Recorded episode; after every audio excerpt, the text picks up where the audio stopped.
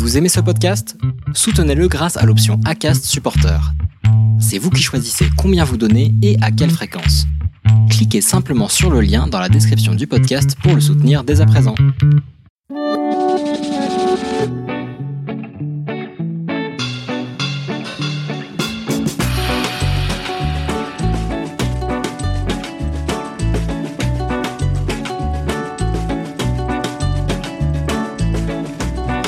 Vous êtes sur le podcast Foodpreneur, un podcast qui partage les expériences des entrepreneurs de l'alimentation. Je suis Elodie Bouscara et je suis moi-même à la tête de trois entreprises dans le secteur. Dans mon parcours, j'ai été inspirée par de nombreux collègues indépendants, des traiteurs, des restaurateurs, des agriculteurs, des producteurs, mais aussi des fournisseurs d'emballage ou des transporteurs. Avec ce podcast, je pars à la rencontre des femmes et des hommes passionnés par le métier et qui vous livrent leur histoire et vous transmettent leurs conseils sans langue de bois. Chaque interview mettra en lumière une expérience personnelle et une problématique du secteur de l'alimentation d'aujourd'hui et de demain. Bienvenue sur le podcast Foodpreneur. Bonne écoute. David a démarré The Crowd Cooks chez Cooking. Rien ne le destinait à la cuisine. Et pourtant, après avoir eu ses jumelles, il s'est rendu compte à quel point l'étape de préparation des repas du soir était un vrai casse-tête pour les familles. Avec ses associés, il a mis la main à la pâte pour comprendre tous les process, de la production au packaging, de la logistique au marketing. Après un démarrage en mode lean, David a passé pas mal d'étapes de développement de son entreprise. Sous-traitance de la production, recrutement d'une personne en marketing et communication, travail avec des consultants externes pour le développement des recettes et les campagnes, amélioration des process logistiques. Tout cela a été financé par des campagnes successives de levée de fonds, j'ai invité David à cette interview car je pense qu'il a une expérience incroyable en matière de levée de fonds à partager ici. Il a travaillé avec différents partenaires en crowdfunding, que ce soit pour le grand public ou les investisseurs. David va nous éclairer sur ses étapes de développement et comment il a pu passer de 0 à 4000 portions par mois livrées en moins de 3 ans.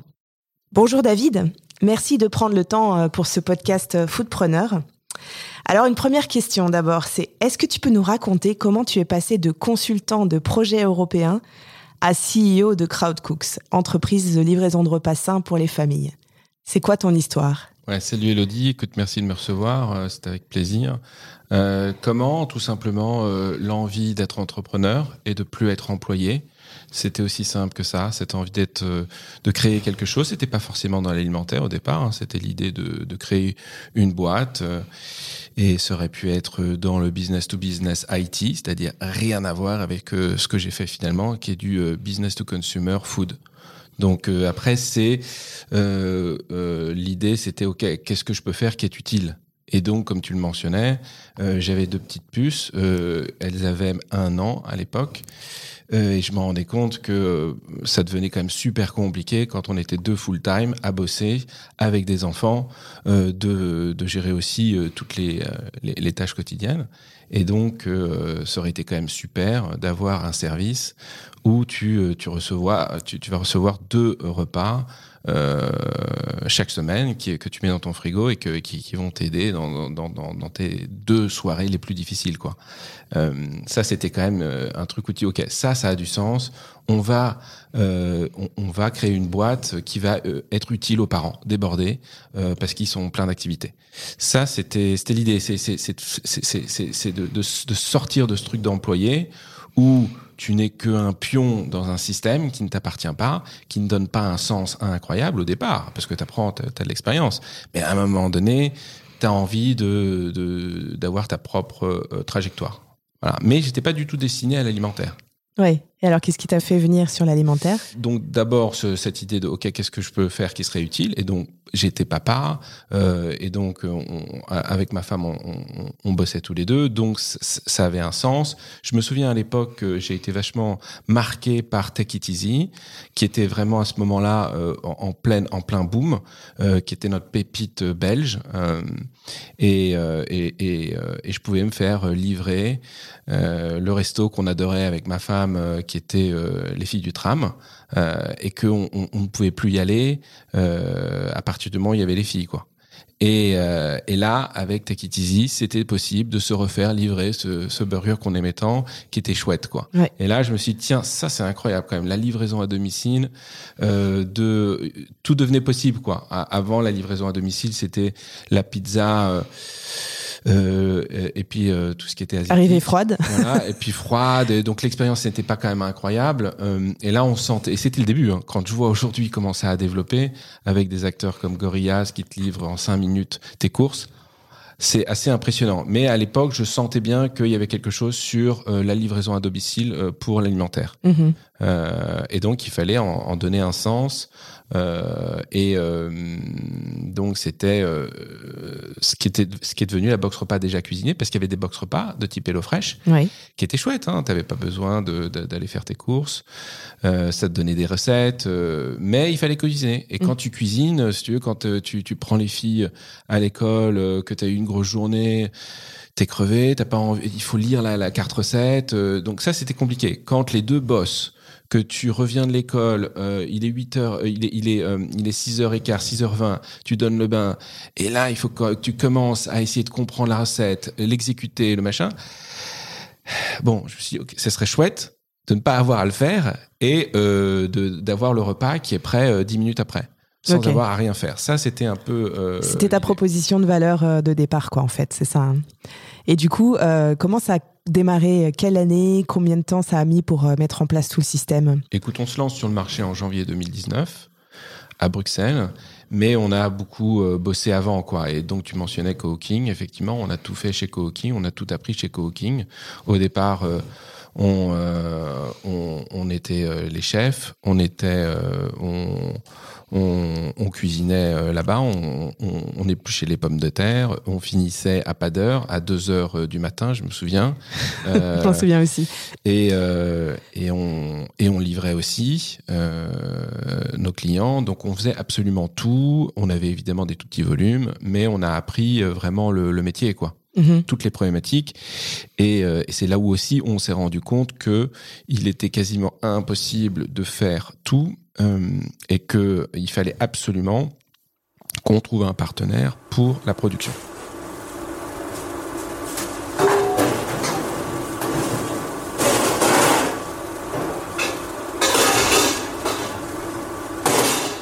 Du coup, tu as sous-traité euh, assez rapidement la production, hein, vu, vu que c'était un peu compliqué de tout faire euh, en interne. Comment ça s'est passé cette sous-traitance? C'est simple, euh, on avait à peu près une idée de ce qu'on voulait, du prix qu'on était prêt à y mettre, euh, et on est allé sonder le marché, quoi. Donc on, est allé demander à, des traiteurs, hein, grosso modo, si c'était quelque chose qui pourrait les intéresser. Et on, a, eu deux, trois offres intéressantes. Et on en a sélectionné une euh, qui s'était avérée être grade traiteur au départ et qui euh, a fait un super job euh, Mhm. et qui faisait une qualité incroyable à un prix excellent et donc qui était deux à trois fois plus performant que ce que nous on faisait chez Cooking. D'où l'intérêt de déléguer euh, quand on n'est pas. euh, voilà. Parfois, c'est c'est- c'est un investissement, mais ça vaut vraiment le coup, puisqu'il y a un retour direct euh, au niveau du, du temps que tu peux gagner euh, en interne euh, à faire d'autres tâches qui sont beaucoup plus euh, euh, valorisables, en fait, euh, par rapport à tes compétences, non? Totalement. Et, euh, eux, c'était leur job, c'est des professionnels. euh, Ils ont, euh, ils ont rendu le truc hyper efficace.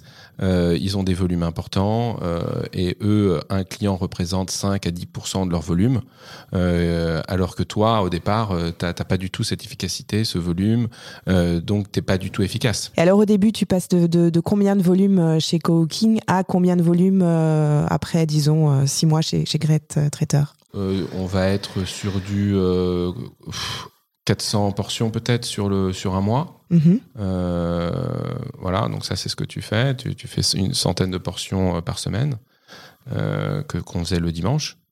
Euh, et, et ensuite, bah, tu, tu, commences, tu commences à 400. Mm. 400, 600. Donc en fait, tu, t'es- t'es- t'es- tu, tu, tu, tu fais un deal sur une promesse. Parce que eux ne gagnent pas d'argent au départ. Loin de là.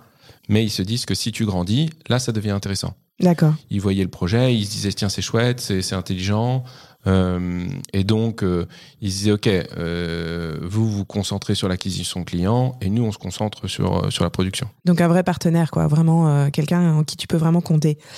Et du coup, cette expérience de la sous-traitance, qu'est-ce que tu en penses maintenant? Est-ce que est-ce que c'est quelque chose que tu conseillerais aussi à d'autres entrepreneurs? Trouver un bon partenaire? Et quels sont les critères qui font que ça peut être un succès? Alors moi, ce que j'ai vu par rapport à tous les gens dans le business, souvent euh, d'ailleurs à Cooking, on le voyait bien, euh, ce sont des gens passionnés par euh, la production. Mhm.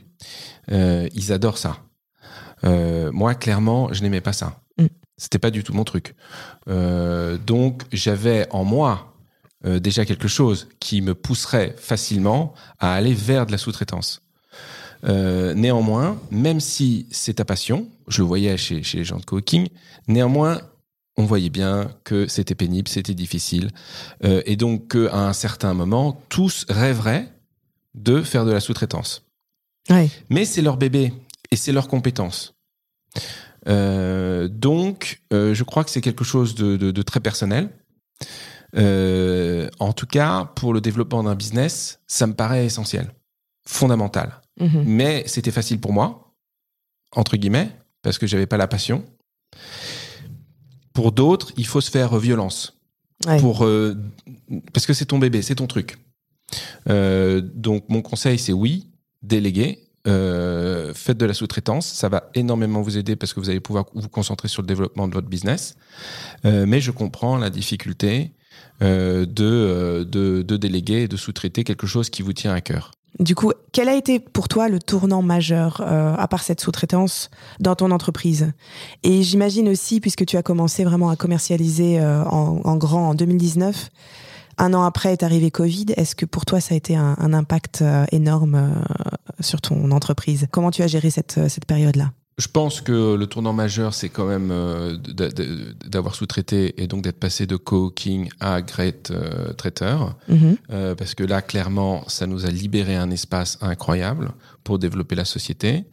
Euh, après, quand même, euh, aussi quand même un tournant majeur, c'est le fait d'avoir réussi notre première levée de fonds en crowdfunding avec euh, à peu près 100 000 euros qu'on a levé euh, à travers notre réseau en fait. Hein.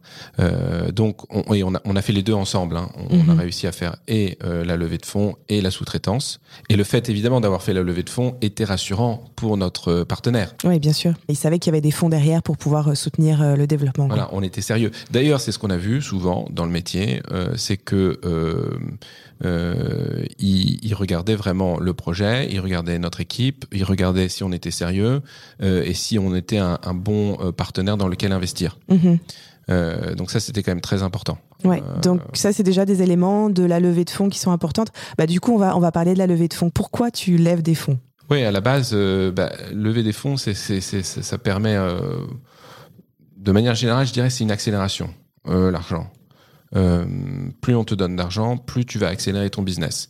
Et l'accélération, c'est important dans, euh, dans un marché qui peut aller vite, surtout là dans la livraison à domicile. Euh, et d'ailleurs, de ce point de vue-là, j'ai pas réussi à lever suffisamment d'argent. On mhm. en a levé, on a levé 200, dans les 200, 250 000 euros à peu, à peu près sur les deux ans. mais pour donner quand même un ordre de grandeur, aujourd'hui, euh, c'est euh, Gorillaz, c'est 600 millions. Et puis euh, Take It Easy, au départ, je crois qu'ils ont levé très rapidement 6 millions. Mhm. Euh, si tu parles de HelloFresh, Deliveroo, Uber, évidemment, on est sur des, là aussi sur des, des, sur, milliards, peut-être. Mhm. Euh, donc c'est assez fondamental de, de, de, lever de l'argent pour pouvoir quand même se sortir un peu des problématiques opérationnelles et développer ta boîte. Mhm. Parce que sinon, bah, tu es constamment en train de déplucher des, des, des patates. Et comment ça fonctionne, une levée de fonds? Tu nous expliques ça? La levée de fonds, c'est euh, as tellement de possibilités, mais au départ quand même, bon, le, nous on, on s'est vite rendu compte que le crowdfunding avait beaucoup d'avantages en equity. Alors tu as le crowdfunding où c'est euh, juste pour lever 5000 euros, euh, 2000 euros pour acheter une machine. Bon, ça je, je considère même pas que c'est du, euh, du c'est du fundraising évidemment. Euh, c'est au minimum lever 100 000 euros, quoi. Hein. Et puis on est entre 100 000 et 1 million, disons, mhm. quand on veut faire du fundraising, quand es sur du 2-5 000 euros, ça n'a pas de sens. Néanmoins, le crowdfunding en equity, c'est-à-dire que tu vas euh, prendre de l'argent et tu vas donner une part de ta société, un Mhm. pourcentage, euh, tu vas donner 5, 10, 15%. Euh, à peu près, parce que là, quand tu lèves 100 000 euros, euh, il faut quand même valoriser ta société à 1 million. Mhm. Et donc, tu donnes 10% de ta société. Euh, et il faut quand même réussir à, à- à convaincre des gens que ça vaut un million. Ouais, alors du coup, comment tu fais pour valoriser ça? C'est une promesse.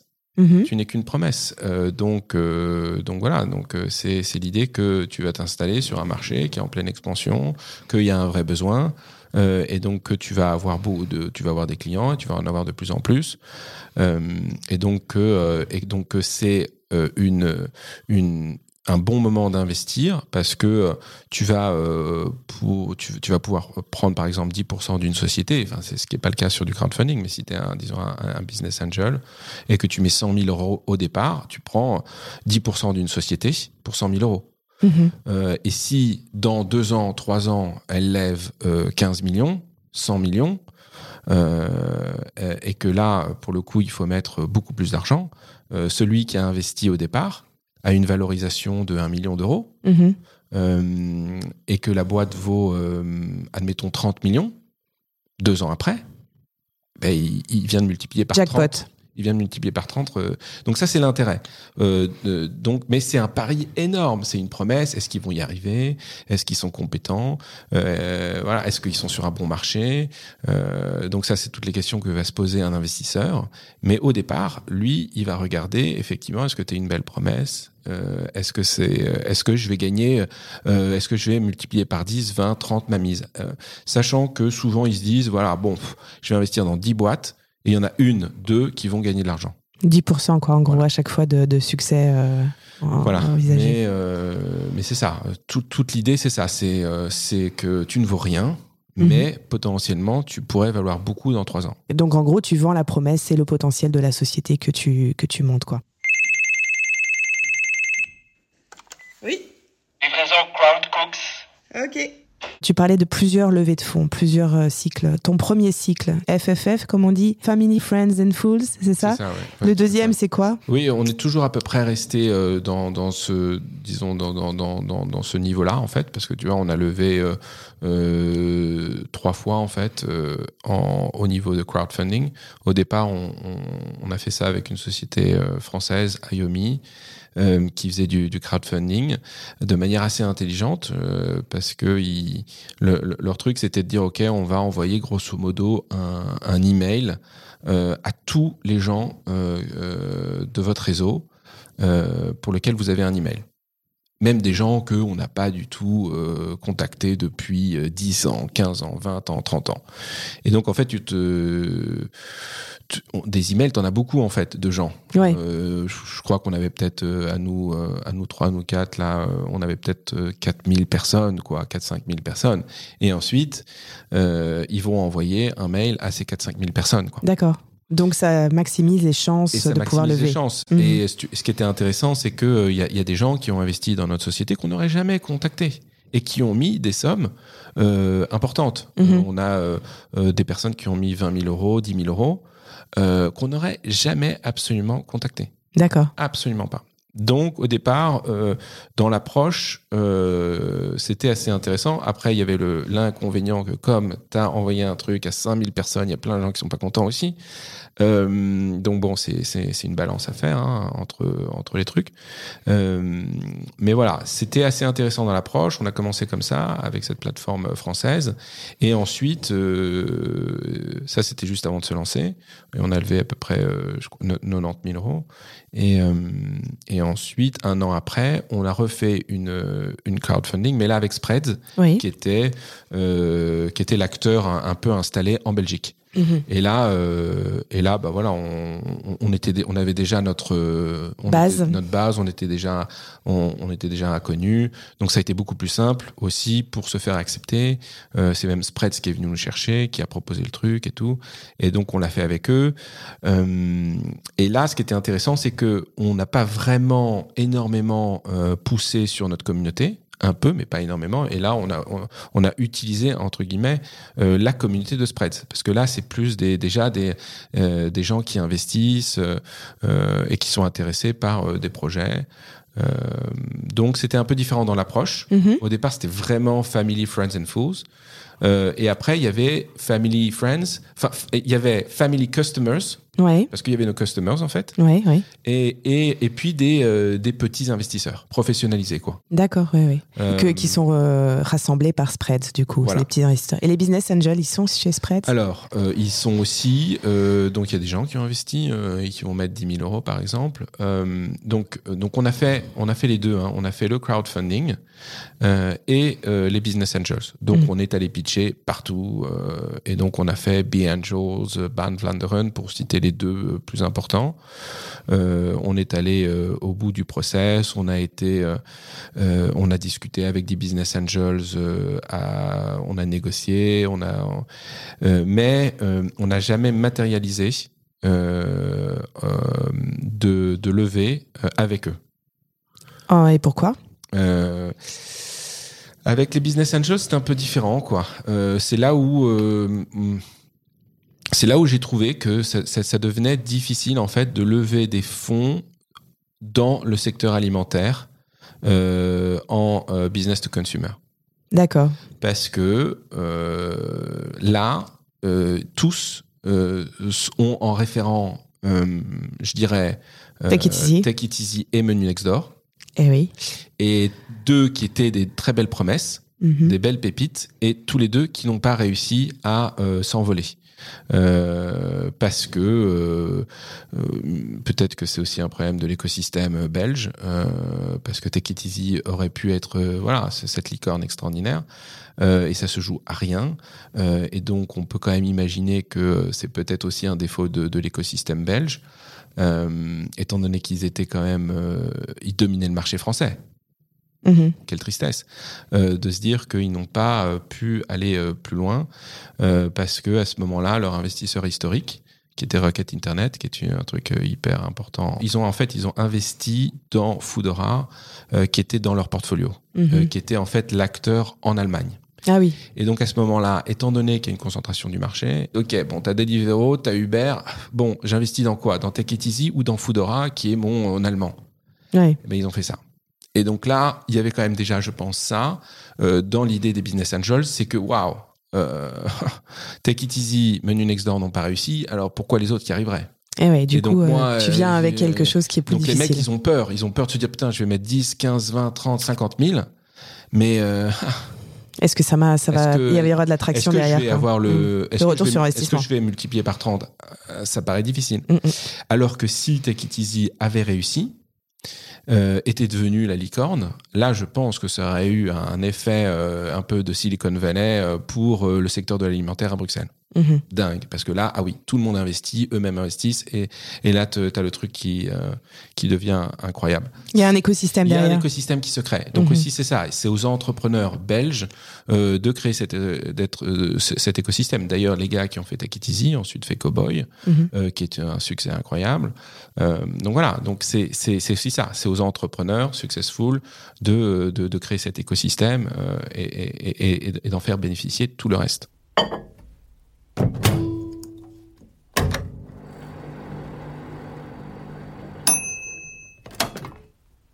Et donc, tu parlais de pitch, euh, comment ça fonctionne avec euh, les investisseurs. Alors, c'est quoi tes conseils pour préparer une levée de fonds? Que ce qu'elle soit euh, chez Lita, chez euh, Spreads ou chez Iomi ou d'autres acteurs euh, du crowdfunding ou même des business angels, justement. comment toi, tu, verrais les choses par rapport à ça? Enfin, tu l'as déjà vécu, donc qu'est-ce que tu fais pour préparer une levée de fonds? Ouais, donc quand tu es sur du crowdfunding, c'est online, donc ça n'a rien à voir avec des pitchs de type business angel et donc Be Angels Band Run, où là c'est du physique, euh, où tu viens et tu présentes ton cas. Enfin, c'est vrai qu'on l'a fait avant le Covid, maintenant c'est un peu on- online aussi, Euh, mais c'est un peu différent. C'est euh, beaucoup plus, disons, du du one to one. et tu présentes vraiment, alors que du crowdfunding, c'est un projet en ligne et t'envoies un lien à des gens. Mhm. T'es pas en train de faire du one-to-one, répondre à des questions réellement, quoi. Donc, euh, c'est d'abord avoir un, projet bien ficelé quand tu fais du crowdfunding en ligne. Euh, donc, c'est un, un business plan, quoi, que t'as mis en ligne, quoi. Mm-hmm.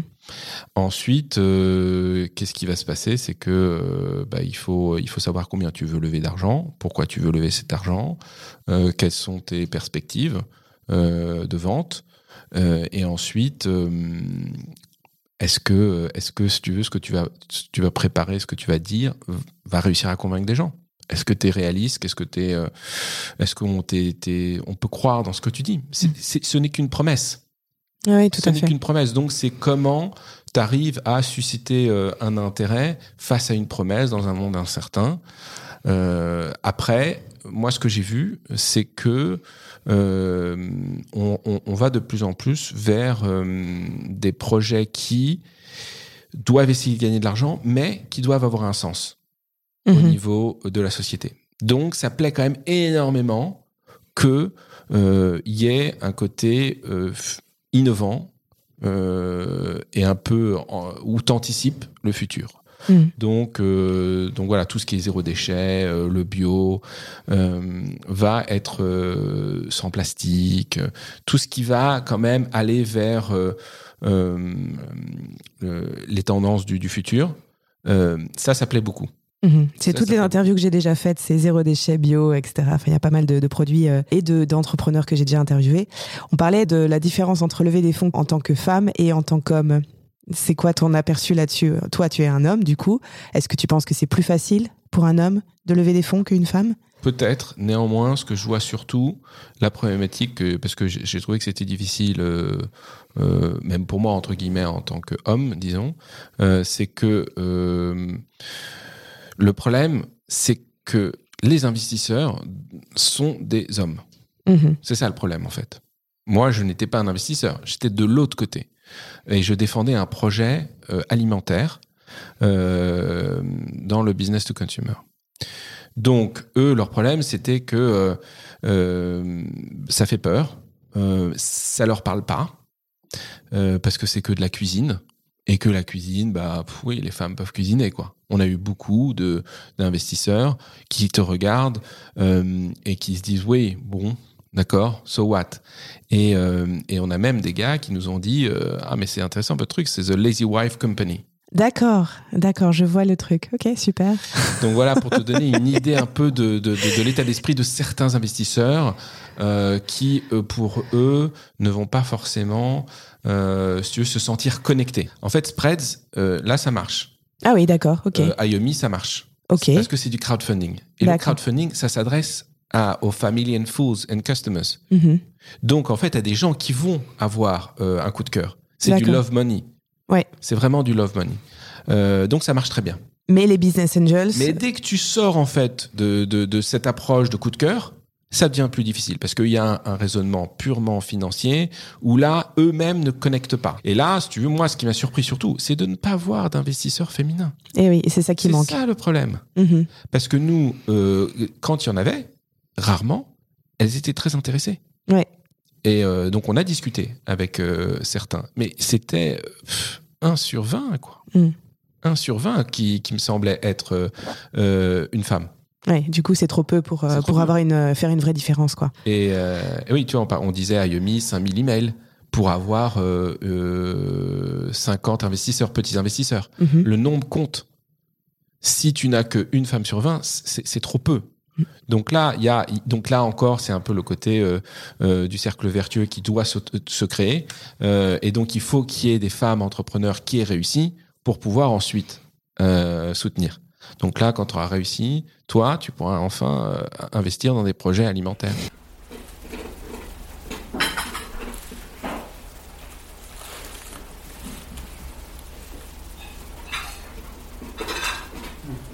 Et du coup, maintenant, euh, rétrospectivement, euh, qu'est-ce que que tu dirais euh, de ton expérience sur ces bah, disons ces trois dernières années en tant que bah, entrepreneur avec tes levées de fonds, avec tout ça, toute cette évolution C'est quoi ton conseil majeur pour réussir dans l'alimentaire en tant qu'entrepreneur, en ayant de l'ambition quoi? Bah, il faut être passionné. C'est quand même la base de la base parce que entreprendre c'est compliqué, c'est difficile. Euh, il faut vraiment ne pas du tout avoir envie d'être employé. Je crois que c'est quand même très très très important de d'avoir ce truc de ne pas vouloir de vous faire de d'avoir envie d'entreprendre, de faire par soi-même. Euh, il faut être quand même super euh, démerdard, très ouvert d'esprit, euh, mais passionné parce que euh, vous allez avoir plein d'épreuves et donc il faut savoir euh, les euh, les dépasser, les overcome en permanence. et ça c'est parce que vous êtes passionné. si c'était uniquement pour gagner de l'argent, là ça devient difficile. Euh, si c'est uniquement pour fuir euh, l'idée d'avoir un boss, c'est dangereux aussi. Euh, il faut il faut avoir cette passion et cette envie d'être autonome et de, de, de, faire sa propre histoire. parce que les obstacles et les difficultés ne, ne manqueront pas. Donc je crois que c'est avant tout ça. Après aussi ce truc d'être passionné et de se dire ok je vais avoir un impact. Bon c'est ce qu'on voit hein, d'ailleurs hein, vraiment les gens avec le Covid, euh, se disent euh, ok, je veux avoir un, je veux donner un sens à ma vie. J'en ai ras le cul euh, de ce que je faisais avant. Je veux pas être employé. tout ça n'a pas de sens. C'est complètement délirant. je dois faire quelque chose de ma vie. Mm. Donc là, je crois qu'il va y avoir quelque chose de, très fort. Donc c'est que d'ailleurs toi, tu es en train de voir de, très, de manière très concrète avec tous les gens que tu vas accompagner dans tes coachings. donc, donc je pense que la base est là parce que le Covid quand même a obligé tout le monde à se réfléchir sur euh, le sens de sa vie et quand même de se dire merde, employé jusqu'à la fin, ça n'a pas de sens. Euh, donc je pense que la base est là, c'est très positif. Euh, et il faut trouver donc ensuite euh, ce, qui nous anime, le côté où on a on a de la passion. Après, bah, il faut il faut s'entourer. C'est quand même une des choses les plus difficiles de trouver un partenaire. Idéalement deux, mais tu multiplies les difficultés.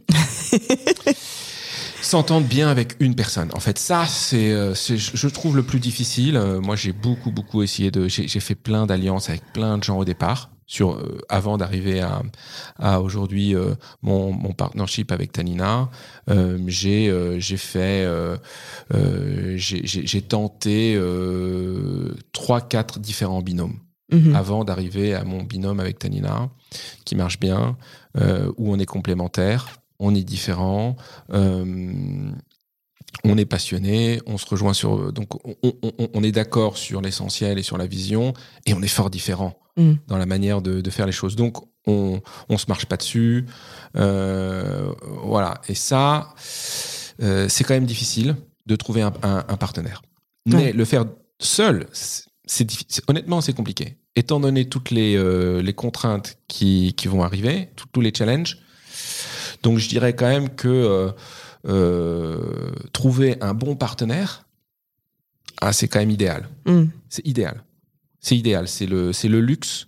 C'est le luxe en fait. Mm-hmm. Il me semble de tout ce que, de tout ce que, de, ouais, de, tout ce que j'ai fait, c'est, c'est le partenaire le plus important. Très bien. Bah, je te remercie beaucoup pour euh, ces super conseils et j'espère que, bah, longue vie à, à CrowdCooks, que ça continue. Justement, en parlant de CrowdCooks, si vous êtes euh, débordé pour les, euh, les repas du soir et, euh, vous n'avez pas du tout envie de cuisiner, bah, n'hésitez pas à contacter David. Vous retrouvez tous les plats sur le site crowdcooks.be. Vous pouvez commander par abonnement et aussi à l'unité, je pense aussi, ça c'est possible. donc vous pouvez aussi tester sur un plat ou sur une, un repas si vous avez envie de, de, continuer. Donc ces plats préparés, ils sont fabriqués à base d'ingrédients locaux majoritairement. Et puis c'est des recettes qui sont vérifiées par des nutritionnistes. Et donc, ils sont livrés à domicile en emballage sous vide et facile à réchauffer en un rien de temps parce que c'est du sous vide et c'est très pratique euh, directement dans la casserole. Voilà, je termine ça pour vous dire que le, le podcast Foodpreneur, c'est une création de Foodcom qui est business coach pour les entrepreneurs de l'alimentation. Donc si vous avez des contacts aussi qui envisagent une levée de fonds, n'hésitez pas à revenir vers moi, Elodie, at foodcom.be ou à David. Et, euh, et pouvez, vous pouvez très bien partager aussi cette histoire pour les inspirer et leur donner envie d'aller se lancer dans la levée de fonds justement pour développer leur business. Si vous aimez ce podcast, vous pouvez ajouter 5 étoiles sur votre plateforme préférée pour m'aider à le diffuser. Un grand merci pour votre écoute et à bientôt pour de nouvelles aventures foodpreneurs.